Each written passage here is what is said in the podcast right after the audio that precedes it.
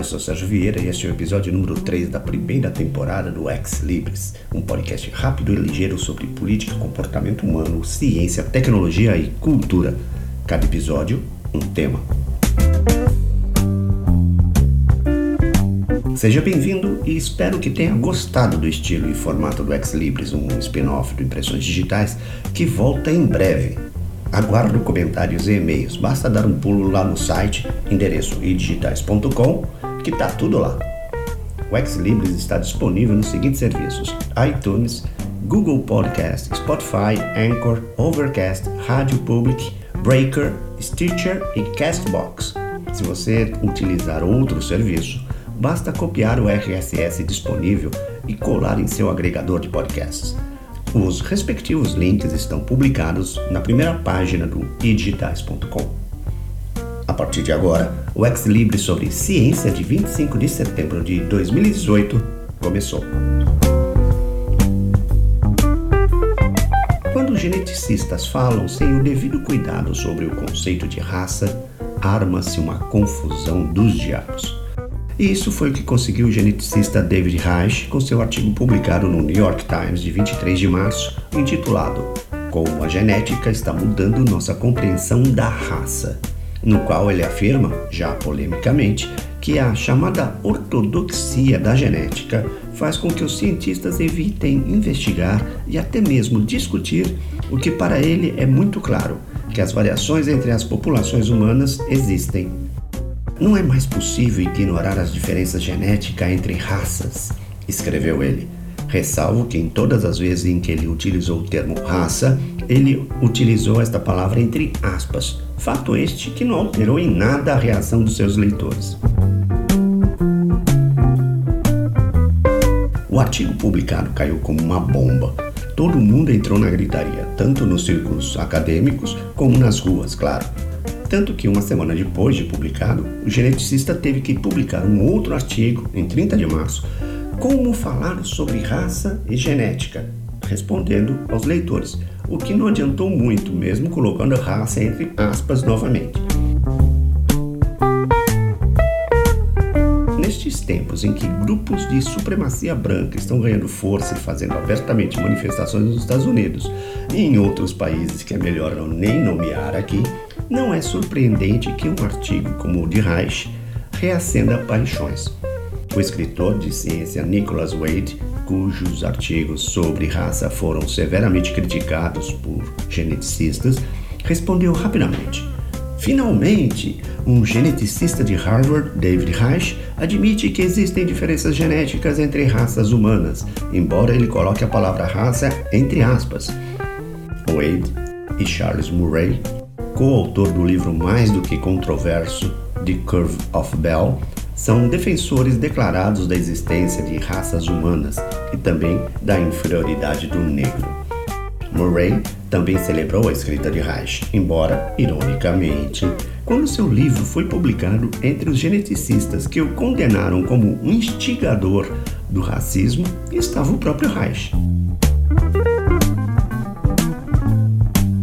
Alan Templeton, um geneticista e estatístico da Universidade de Washington, em St. Louis, escreveu um artigo com profundidade e base onde analisa vários grupos humanos e nos dá uma ideia precisa do significado de raça em termos biológicos, sempre apoiado nas variantes genéticas que definem as espécies e não em características como a cor da pele, por exemplo, que são adaptações e que variam nas populações como resultado de mudanças no ambiente.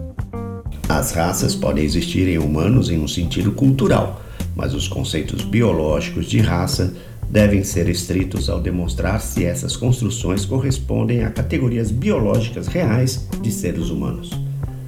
Os conceitos modernos de biologia podem testar a existência ou não de raças humanas usando as ferramentas da genética e aplicando rigorosamente o método científico através da formulação e teste de hipóteses.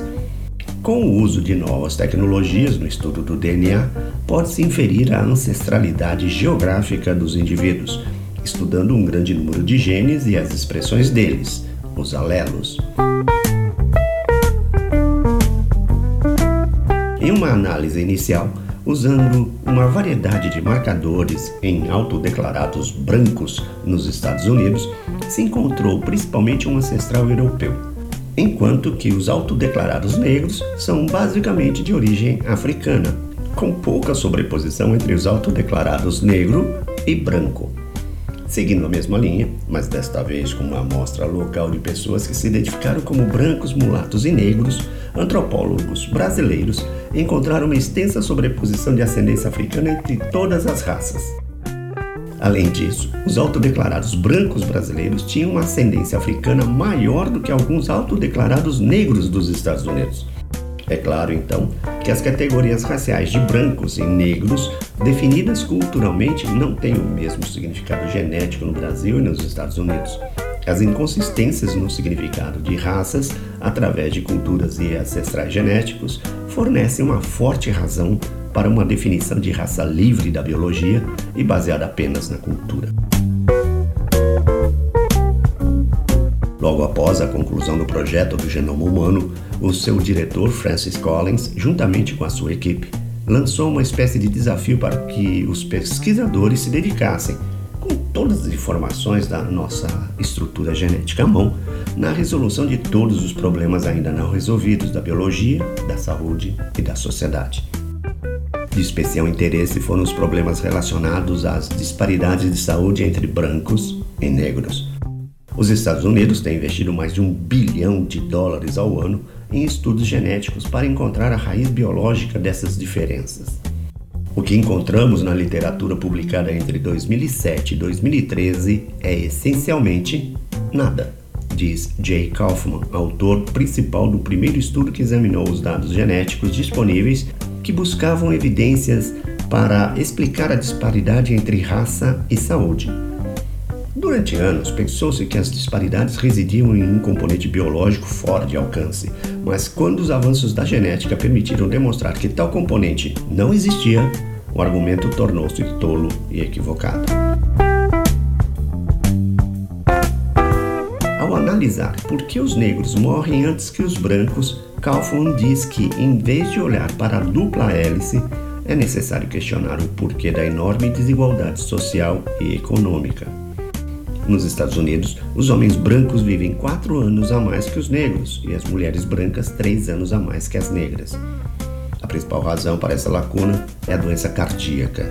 Mas depois de analisar por seis anos estudos genéticos sobre o assunto e examinar o genoma em busca de possíveis variantes que propiciassem a doença, eles encontraram exatamente o oposto.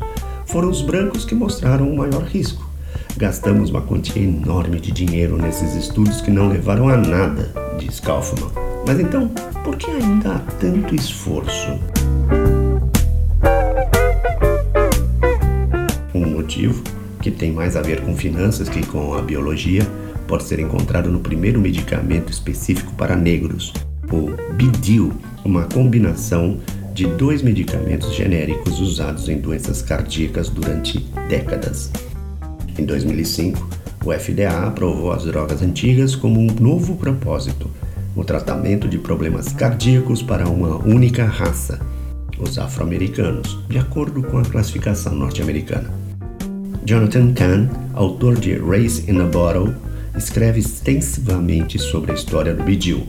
Não há dúvida de que o medicamento atua em negros, embora o problema grave seja que os processos de aprovação do medicamento não tiveram grupos de controle. Os pesquisadores estudaram o bidil apenas em negros. Parênteses. É, quem conhece o mínimo do conceito método científico deve estar se esganando junto com Carl Sagan. Fechando os parênteses e voltando à pauta. Repito, os pesquisadores estudaram a medicação Bidil apenas em negros. E se funciona neles, não é porque são negros, mas porque a gente sabe, eles são humanos. Quem está ganhando ainda com essa relação raça-saúde é a Nitromed, a empresa por trás do Bidil, que conseguiu que a patente que iria expirar em 2007 fosse estendida até 2020.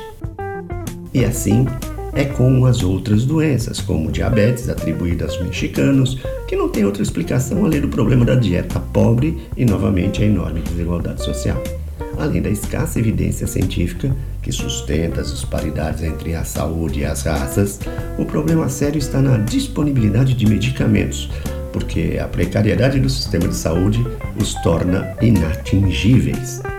Há uma grande manipulação da ciência e de seus resultados, os quais são interpretados conforme interesses nem tanto obscuros. Permitir esse tipo de malversação de conhecimento é uma enorme responsabilidade para uma sociedade que deveria garantir a saúde de seus cidadãos e não distorcer as evidências que indicam que as disparidades raciais em saúde não têm base na biologia. Para transformar tais evidências em um instrumento de dominação racial, basta apenas propagar uma ideia. Eles têm saúde ruim porque são negros ou hispânicos. Talvez seja a hora de lembrar um pouco sobre a nossa história evolutiva. A origem do homem foi estabelecida na África, de onde, e através de muitos movimentos migratórios, se espalhou pelo planeta. Por milhões de anos, nossos ancestrais hominídeos evoluíram para o que somos hoje, o Homo sapiens. No processo, muitas trocas genéticas ocorreram entre os diferentes hominídeos que já haviam se estabelecido em diferentes regiões e haviam se formado em diversos grupos humanos. Em um ponto, cerca de 30 mil anos atrás, os Neandertais desapareceram. Nos tornamos o último hominídeo da Terra, o único remanescente. E de volta para a discussão inicial da existência de raças como uma base biológica não cultural, talvez a melhor maneira de ilustrar a enorme mistura que ocorreu em nosso genoma seria fazer uma análise científica e profunda dos fluxos dos genes ao longo do tempo. E adivinha, foi feito! O fluxo possui diferentes direções geográficas e consequentes misturas. A linha correspondente à África se expandiu em muitas direções, dando e recebendo informações genéticas de todos os outros grupos humanos, europeus, asiáticos, habitantes do Pacífico e das Américas. A conclusão mais importante do grande quadro genético que foi pintado pelos cientistas ao longo dos últimos anos é que a humanidade atual corresponde a uma linhagem evolutiva cheia de miscigenação. Daí, tá nossos ainda presentes genes neandertais e a descoberta nos ossos de uma mulher de 90 mil anos do DNA que indica ela ser uma híbrida de duas linhagens homo distintas, metade neandertal e metade denisovano. Ex Libris, o spin-off do Impressões Digitais, o podcast rápido e ligeiro sobre ciência, acabou. Se você gostou do Ex Libris, faça como a Ambi3 Gestão Ambiental, ajude este podcaster a divulgá-lo e a mantê-lo. Lá no site Digitais você tem mais detalhes sobre como fazer isso. Você poderia ainda ajudar o Ex Libris dando umas estrelinhas lá no iTunes, palmas no Anchor.fm e nos outros agregadores, nos avalie do jeito que eles permitem. Isso ajuda e muito a manter esse podcast. Saúde, paz, grato pela companhia e até a próxima. Ex Libris Inteligência com propriedade.